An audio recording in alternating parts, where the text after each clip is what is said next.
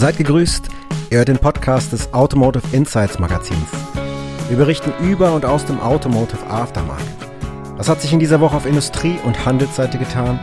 Wir ordnen für euch aktuelle Branchenentwicklungen ein, berichten und sprechen mit Branchenakteuren aus Industrie, Werkstatt und Reifenhandel.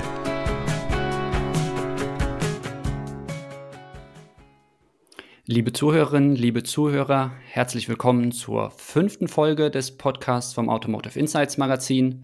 Das hier ist wieder unser Weekly-Format, bei dem Kai und ich uns aus der Redaktion hier in unserem virtuellen Studio zusammenschalten. Und äh, ja, zum Einstieg dieser Folge übergebe ich dann doch mal direkt nach Köln. Ja, auch von meiner Seite ein herzliches Hallo hier. Ich sitze hier in Köln, wie Daniel gesagt hat trübes Wetter draußen, aber das soll uns natürlich nicht stören. Ähm, ja, wir haben uns für das heutige Weekly, also unseren Rückblick auf die Woche und der auch immer ein bisschen Ausblick sein soll, ähm, zwei Themen, Topics so ein bisschen ausgesucht. Das erste ist das Thema Konzentration im Teile- und Reifenbereich. Und das heißt, dass sich äh, ja Strukturen modifizieren, ein bisschen neu ordnen. Es wir erleben dann ein paar Übernahmen und ja, da kann man im Reifenbereich, im Reifenhandelsbereich, was diese Woche bekannt geworden ist, zunächst einmal sagen, dass die Pneuhage Reifendienste Südost GmbH ihr Standortnetzwerk erweitert. Zum 1. Februar 2024 äh, übernimmt Pneuhage den bisherigen Reifen 1 Partner Reichle in Ehingen. Und das erweitert das Netzwerk der Pneuhage dann tatsächlich wieder um einen Betrieb dort nur. Aber wenn man dann sich mal das gesamte Netzwerk anschaut, dann ist das schon ziemlich beachtlich und dass die Pneuhage-Gruppe natürlich in Deutschland im Reifenhandelsgeschäft eine konstante Größe ist äh, und ja einer der Impulsgeber tatsächlich auch im Reifenhandelsbereich. Das belegen dann die Zahlen, wenn man sich nämlich anschaut, dass 92 Pneuhage Reifendienste und 41 Servicebetriebe von First Stop, die auch zur Pneuhage gehören und 27 Filialen von Erhard Reifen- und Autoservice äh, das Netzwerk mittlerweile zählt, dann ist das, wie gesagt, schon ja, ziemlich beachtlich, dann. Das ist eine Sache, die wir konzentrationstechnisch dort im Reifenbereich beobachten. Es gibt auch noch ein paar weitere im Teilebereich und dann vor allen Dingen auch äh, im Zuliefererbereich. Wenn es etwas größer wird, sieht man auch noch einige Dinge. Da kannst du ein bisschen was zu sagen, Daniel, denke ich, ne? Äh, ja, genau. Der Zuliefererbereich war ja die Woche, äh, war einiges los. Da ähm, ja, sieht man vor allen Dingen die fortschreitende ja, Transformation der Automobilindustrie, die Thematik, dass für ähm, den Wandel zur Elektrifizierung des Antriebs weniger Leute benötigt werden. Da haben wir, da haben auch andere schon an verschiedenen Stellen drüber geschrieben. Jetzt ist es tatsächlich auch so, dass ähm, bei Bosch Mobility ähm, über einen Stellenabbau ja, sehr intensiv nachgedacht wird, nennen wir es mal. Also die wollen tatsächlich in den nächsten Jahren 1500 Stellen äh, an zwei Standorten in Baden-Württemberg abbauen, begründen das eben auch mit dieser geringeren, äh, mit dem geringeren Beschäftigungsaufwand der Herstellung von Komponenten für den Elektromotor. In dem Zusammenhang ist aber ganz interessant, dass es erst im Juli eine Zukunftsvereinbarung für die deutschen Bosch-Standorte gab, dass betriebsbedingte Kündigungen ausgeschlossen sind. Das wurde jetzt auch ausdrücklich nochmal seitens des Konzerns bestätigt, dass man sich daran halten will. Das heißt, die Stellen, die da wegfallen sollen, sollen über Abfindungsregelungen, vorzeitige Ruhestände und dergleichen ähm, versucht werden abzufedern, dass man eben tatsächlich auf die betriebsbedingten Kündigungen verzichten kann. Mm, es gibt außerdem im Zulieferbereich noch eine weitere Standortschließung zu vermelden, die in den letzten Wochen immer mal wieder Thema war. Nämlich geht es da um das ZF-Werk in Gelsenkirchen. Das stand immer so ein bisschen schon auf der Kippe, weil nicht ganz klar war, ob die Zukunftsfähigkeit ähm, gesichert ist. Und jetzt hat ZF tatsächlich bestätigt, dass man den Standort schließen möchte, weil man eben keine wirtschaftliche Perspektive mehr sieht. Das war 2018 schon mal so, dass darüber nachgedacht wurde. Da hat sich die Stadt und der Konzern und die Sozialpartner haben sich zusammengesetzt, haben nochmal eine Lösung gefunden, dass das Werk weiter betrieben werden konnte. Das wird natürlich seitens der Belegschaft, seitens der Stadt auch jetzt nochmal versucht. Ob das nochmal gelingt, ähm, wird sich dann in den nächsten Wochen zeigen. Ja, im Bereich Konzentration kann ich tatsächlich noch anführen, auch, dass wir auch im, im Felgenbereich noch ähm, ja was zu vermelden haben oder was diese Woche sich ereignet hat. Und zwar sagen wir, dass die insolvente Rädermarke BBS jetzt unter neuem Eigentümer künftig agieren will. Die türkische Industrieholding ISH Group ist neuer Investor und will das Unternehmen quasi retten oder in eine neue Zukunft führen. Ähm, man hat auch versichert, dass man alle Arbeitsplätze ähm, erhalten möchte. Ähm, wir haben uns ein weiteres Topic neben dem Topic Konzentration rausgesucht auch und das betrifft mehr die Industrie- und Produzentenseite und das ist das Thema Automatisierung und Investitionen in Maschinenparks und genau das hat jetzt die KW Automotive vermeldet, dass sie kräftig investiert in die Modernisierung eben jenes Maschinenparks und bei KW Automotive steht auch noch die Finalisierung des achten oder der achten Fertigungshalle an. Das heißt, sieht man tatsächlich, dass man ja kräftig in die Zukunft investiert und auch vor allen Dingen auf einen erhöhten Automatisierungsgrad setzt in der mechanischen Fertigung. Dass das gleichzeitig aber nicht unbedingt sofort bedeuten muss, dass da Arbeitsplätze ähm, gefährdet sein werden durch die Automatisierung. Ganz im Gegenteil, man hat angekündigt, dass dann mit dem Bau der neuen Halle in der Fertigung und Entwicklung rund 70 weitere Arbeitsplätze entstehen sollen. Ähm, ein weiteres Thema, wenn man noch mehr auf die Industrieseite schwenkt und dann wieder sich den Reifenbereich anschaut, da sieht man dann auch, dass gerade was virtuelle Entwicklungskapazitäten ähm, ja heftig investiert wird. Das machen eigentlich die relevanten großen Premium-Hersteller alle. Wenn man jetzt Conti beispielsweise auch schaut mit der AIBA, dieser automatischen Bremsanlage, wo einfach sehr auf einem sehr hohen Automatisierungsgrad Tests durchgeführt werden und Bremstests und äh, ähnliche Sachen, Abriebsachen. Ähm, und wenn man zu Pirelli schwenkt, am Standort Breuberg, haben wir heute erfahren oder wurde heute eingeweiht, das Virtual Development Center. Also es ist praktisch ein Fahrsimulator. Wenn man sich den Standort an sich anguckt, wir haben ja natürlich auch gerade so ein bisschen, haben wir im letzten Podcast besprochen, man sieht auf Seiten der Reifenhersteller ähm, in Deutschland mehrere Werksschließungen und Arbeitsplätze, die abgebaut werden.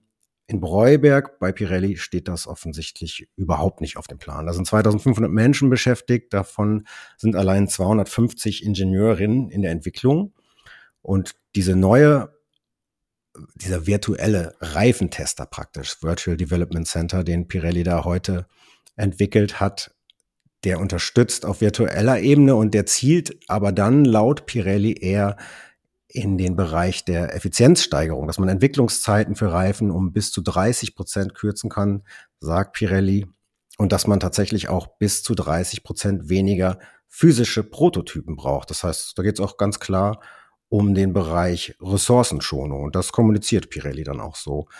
Und im Zuge dessen der Meldung zur Eröffnung dieser neuen virtuellen Testeinheit ähm, hat man auch nochmal bekräftigt, dass man vielfach auf künstliche Intelligenz und neuronale Netze, dass die in, in der zukünftigen Reifenentwicklung eine viel, viel größere Rolle spielen werden. Wenn ich gerade beim Thema Reifen noch bin, möchte ich noch mal einmal kurz darauf hinweisen, dass wir einen Podcast in dieser Woche ausgespielt haben über die The Tire Cologne, über den Messestandort Köln und haben dazu mit dem TTC-Direktor Ingo Riedeberger gesprochen. Und das ist, finde ich, ein ziemlich schönes, weil auch sehr nahbares Gespräch geworden. Da geht es nicht nur um das, was äh, die Reifenbranche ausmacht und welche Vielfalt sie hat und was auf Ausstellerseite dort auch dokumentiert werden soll, sondern der Ingo hat tatsächlich auch äh, erzählt, wie das Messegeschäft so an sich sich ähm, im Krisenmodus auch jetzt die letzten drei Jahre angefühlt hat oder generell wie so Grenzbereiche führen, weil man ja tatsächlich immer in Zyklen denkt, in Messezyklen. Äh, die nächste Messe steht immer direkt an und dann gibt es Planungsphasen und dann verdichtet sich hinten raus alles und dann fällt der Druck ab und das wie gesagt, ist ein sehr nahbares Gespräch geworden und ich kann euch das äh, empfehlen. Und zumal die The Tire Cologne natürlich auch für die Branche einfach ein, ein Pflichttermin ist. Ja, das ist, denke ich, von meiner Seite. Letzter Reifenschwenk, äh, das Thema Motorsport. Da möchte ich euch so ein bisschen auch hinleiten auf unsere Webpräsenz unter auto.news. Da findet ihr auch immer in der Motorsport-Sektion einiges an Infos und gerade auch immer mit dem Fokus auf Technologietransfer. Warum agieren Teilehersteller oder auch äh, Reifenzulieferer dort so?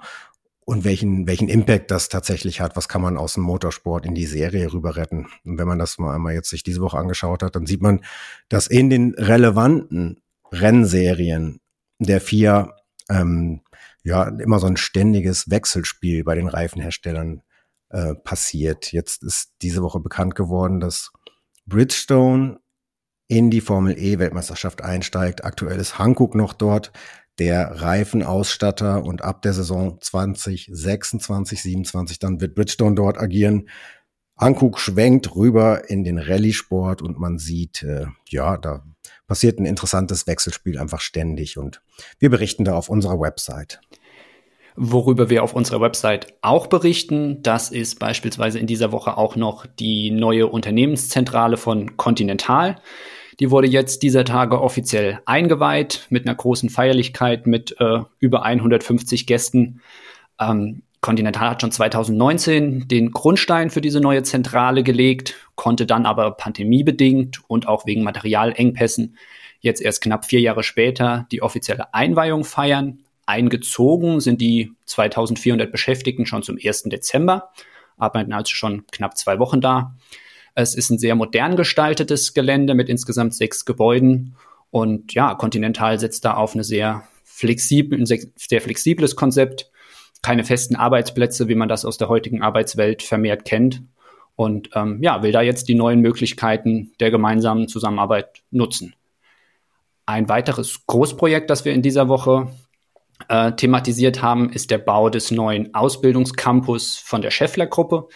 Die errichten direkt am Unternehmensstammsitz in Herzogenaurach ein neues Gebäude. Dafür investieren sie 20 Millionen Euro, um da ihre Ausbildenden, äh, ihre Auszubildenden ausbilden zu können. Gleichzeitig wollen sie auch Weiterbildungsangebote für bereits bestehende Mitarbeiter dort einrichten und sich so Fachkräfte der Zukunft zum einen selber ausbilden, zum anderen aber auch Fachpersonal einfach im Unternehmen halten durch die Angebote, die es da gibt. Auch das soll sehr modern, sehr flexibel gestaltet sein. Es soll eine Mischung geben aus klassischen Ausbildungstätigkeiten wie beispielsweise Schweißen, Drehen, Fräsen, was man braucht, aber auch ein klarer Fokus auf Zukunftstechnologien. Es wird mit vielen Maschinen gearbeitet, es wird mit Virtual Reality gearbeitet, um eben auch da ganz klar die Zukunft der Branche, die sich ja im Wandel befindet, auch direkt in der Ausbildung abbilden zu können. Thema Ausbildung ist auch nochmal ein guter Stichpunkt. Über den haben wir ja auch schon mehrfach gesprochen. Wir haben ja auch ganz am Anfang in unserer Introducing-Episode gesagt, dass wir das Thema intensiv behandeln wollen, dass wir viel darüber berichten wollen. Von daher passt es jetzt auch ganz gut, dass jetzt am 9. Dezember die Preisverleihung für die deutsche Meisterschaft im Handwerk war, die seit dieses Jahr auch den Zusatz German Craft Skills trägt. Das ist ein Wettbewerb, der vom Zentralverband des deutschen Handwerks ausgerichtet wird. Der ZDH wird dabei immer unterstützt von den verschiedenen Kammern und ähm, Verbänden, wie das beispielsweise auch der BAV, der Bundesverband Reifenhandel und Vulkaniseurhandwerk macht, beziehungsweise auch der ZKF, der Zentralverband Karosserie und Fahrzeugtechnik. Und genau, da wurden dieser Tage in Berlin die Preise verliehen für die besten Auszubildenden in den verschiedenen Gewerken. Und wir waren tatsächlich Anfang November bei der finalen Ausscheidung äh, des ZKF bei den Karosserie- und Fahrzeugbautechnikern in Alsfeld in Hessen dabei, wo die ihre finalen Prüfungen für diesen Bundesentscheid abgelegt haben. Darüber berichten wir auch auf unserer Website. Wir haben auch mit den Verantwortlichen ein bisschen gesprochen, was dieser Wettbewerb bedeutet. Und wir berichten auch tatsächlich über diesen Wettbewerb schon in einer kleineren Form in unserer aktuellen Printausgabe. Ja, und das ist das finale Stichwort. Wir haben intensive Wochen erlebt jetzt mit dem Launch unserer Website, mit unseren ersten Podcast-Episoden und jetzt seit gestern auch mit der ersten Printausgabe. Das ist die Dezemberausgabe 2023 gestern in die Druckerei gegangen, wird nächste Woche bei den meisten von euch dann auf dem Schreibtisch liegen. Ähm, ja, und in diesem Zuge wollen wir euch nochmal dazu auffordern, unser 360-Grad-Angebot tatsächlich wahrzunehmen. Das ist Print, das ist Online, das sind diese Podcasts, das sind unsere Social-Media-Präsenzen. Und was diesen Podcast angeht, freuen wir uns natürlich total, wenn ihr uns weiter folgt, wenn ihr uns abonniert, wenn ihr uns empfehlt und mit uns gemeinsam diesen wöchentlichen Blick auf die Branche ausgestaltet. In diesem Sinne, ich wünsche euch noch eine schöne Woche und wir sprechen uns in der nächsten Woche wieder. Macht's gut. Auch von mir. Macht es gut. Bis nächste Woche. Tschüss.